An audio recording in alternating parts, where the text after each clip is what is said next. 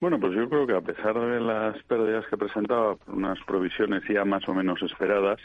eh, incluso superiores a lo que esperaba el mercado, pero contrariamente o contrario a lo que ha pasado en algunos de los bancos, la parte de, de intereses la parte de intereses, el margen de intereses supera las expectativas, también las comisiones están bastante bien, los costes contenidos, aunque también un poquito por encima de lo esperado, y yo creo que en esa línea, con una recompra de acciones anunciada, etcétera, pues bueno, yo creo que se, presenta como interesante, como un balance probablemente ya más limpio después de las luchas